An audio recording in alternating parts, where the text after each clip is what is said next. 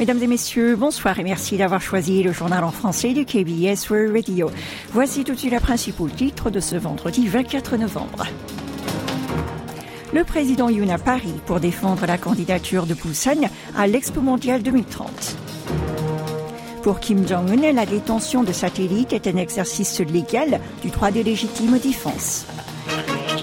Séoul donne des explications sur la suspension partielle de l'accord du 19 septembre. Et enfin, une bonne nouvelle pour les amateurs de ski, la saison 2023-2024 est lancée.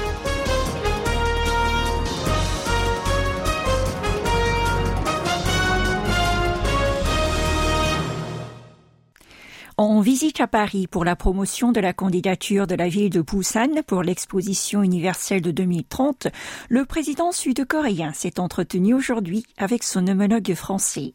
Le contenu exact du sommet entre Yoon Song-yeol et Emmanuel Macron n'a pas encore été dévoilé, mais les deux hommes ont pris le petit déjeuner ensemble avec au menu la coopération bilatérale, notamment dans les domaines économiques et scientifiques. C'est hier que le numéro un sud-coréen, qui a achevé sa visite d'État au Royaume-Uni s'est directement envolé pour la France. Dès son arrivée dans la capitale française, il a rencontré les représentants des pays membres du Bureau international des expositions BIE lors d'un dîner organisé dans un hôtel. À cette occasion-là, le président Yoon a souligné l'intérêt grandissant du monde entier pour la culture pop coréenne ainsi que pour la cuisine du pays du matin clair. Il a également annoncé son engagement à faire de l'exposition universelle de Busan un lieu de rencontre et de synergie des cultures et des technologies des différents pays participants, tout en exploitant le charme de Busan et de la Corée du Sud.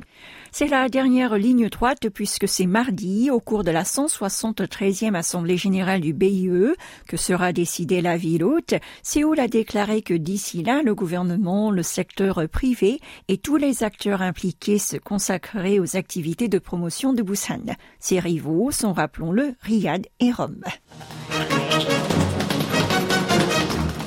Le chef de la diplomatie sud-coréenne Park Jin rencontrera ses homologues chinois et japonais Wang Yi et Yoko Kamikawa ce dimanche à Busan. C'est ce qu'a annoncé ce matin le ministère sud-coréen des Affaires étrangères. Il s'agit de la dixième édition de cette réunion diplomatique. Séoul, Pékin et Tokyo avaient depuis juin 2007 organisé tour à tour ces réunions. Cependant, avec la pandémie de Covid-19, elle n'avait plus eu lieu depuis quatre ans. Cette année, la discussion portera sur les préparatifs pour le sommet trilatéral, un projet que le gouvernement sud-coréen entend réaliser dans le courant de l'année prochaine. Les trois ministres s'entretiendront également sur les situations politiques locales et internationales. Vous êtes à l'écoute du journal en français sur KBS World Radio.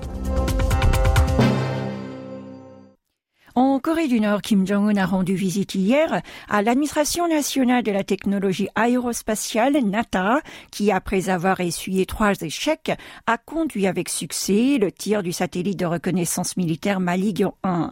C'est ce qu'a rapporté la KSIN, l'agence de presse officielle du pays communiste.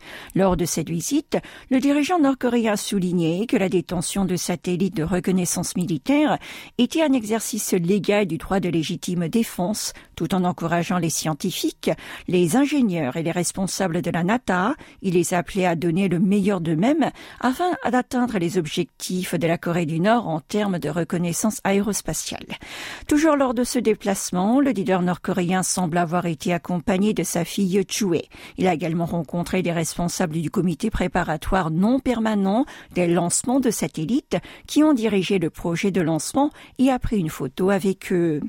Retour au sud, le gouvernement annoncé ce vendredi qu'il avait donné des explications suffisantes aux pays concernés sur sa décision de suspendre certaines clauses de l'accord militaire intercoréen du 19 septembre. Cela fait suite au troisième lancement de satellites de reconnaissance militaire par la Corée du Nord de mardi. Il a précisé que cette mesure constituait le minimum nécessaire à la sécurité nationale. Séoul avait déjà discuté avec Washington de cet accord militaire d'abord lors de la réunion de leur ministre des Affaires étrangères le 9 novembre puis lors de la réunion consultative sur la sécurité entre la Corée et les États-Unis quatre jours plus tard. C'est certainement lors de ces dernières qu'elle avait informé son allié américain qu'en cas de lancement de satellites de reconnaissance par Pyongyang, une suspension de l'accord serait nécessaire. Des explications également été données à la Chine et à la Russie. Maria Zakharova porte-parole du ministère russe des Affaires étrangères a répondu en critiquant ces décisions-là, affirmant qu'il s'agissait d'une mesure qui allait sans doute susciter des représailles.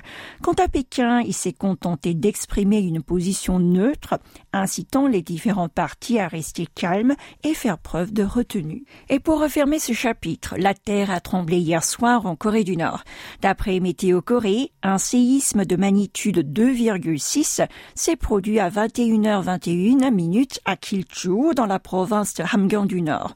Plus tôt dans la journée, un tremblement de terre de magnitude 2,2 avait déjà été ressenti dans cette région. Ces deux phénomènes seraient, selon les analyses de l'agence météorologique, d'origine naturelle. C'est à Kilchu que se trouve le site nucléaire de Punggye-ri où le régime a effectué ses essais atomiques. Depuis, des petits tremblements de terre d'origine naturelle s'y produisent assez fréquemment. En hiver, la pollution atmosphérique augmente, notamment à cause du chauffage. Afin de limiter ce phénomène, le gouvernement lancera le cinquième programme de gestion saisonnière des particules fines le mois prochain. Ce dernier devrait s'étendre jusqu'à mars 2024. Le comité des dispositifs spéciaux sur la pollution de l'air en a validé les détails ce matin dans une réunion présidée par le Premier ministre Han Tout d'abord, la zone interdisant la circulation des véhicules de catégorie 5, c'est-à-dire les plus polluants, sera élargie à Daejeon, Gwangju, Ulsan et Sejong. Jusqu'à présent, elle ne concernait que Séoul et ses alentours, ainsi que deux grandes villes du sud-est, Busan et Daegu. Ensuite, des contrôles seront menés sur les équipements d'aération et de purification de l'air des 4700 établissements ouverts au public du pays, y compris les écoles, les EHPAD et les salles d'attente des transports en commun. Et voici une bonne nouvelle pour les amateurs de sport d'hiver. Comme prévu, la saison de ski 2023-2024 démarre aujourd'hui dans la province de Gangwon, située dans le nord-est de la Corée du Sud. Pour accueillir les visiteurs dans des conditions optimales, le Yongpyong Resort s'est aidé depuis le 10 novembre de 100 déneigeuses pour produire de la neige artificielle. Son plus grand rival, le Phoenix Park, a pour sa part préparé des passes à prix réduit afin d'attirer le monde. C'est bien connu la saison de ski dépend largement des conditions et ses dates d'ouverture et de fermeture peuvent varier au cours de l'hiver. Un responsable du secteur a déclaré que la promesse d'ouvrir ces stations le 24 novembre a pu être tenue grâce à la permanence du temps froid dans la région. Il a également ajouté que les stations s'étaient bien préparées afin de maintenir une qualité de neige excellente tout au long de la saison. Et pour terminer, Billboard a fait son bilan 2023. Cupid du groupe féminin 50-50 occupe la 44e place dans le classement des chansons Hot Song. C'est la première fois qu'un girls band sud-coréen y fait son entrée. Le titre en solo du membre de BTS Jungkook, Seven, c'est lui ici à la 82e place. Le hit parade de la fin d'année du magazine américain est établi dans les catégories album, chansons et artistes en prenant en compte les performances de novembre 2022 et la fin d'octobre 2023.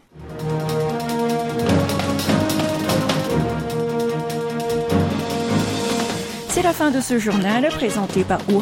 Merci de votre attention et passez un excellent week-end sur nos ondes.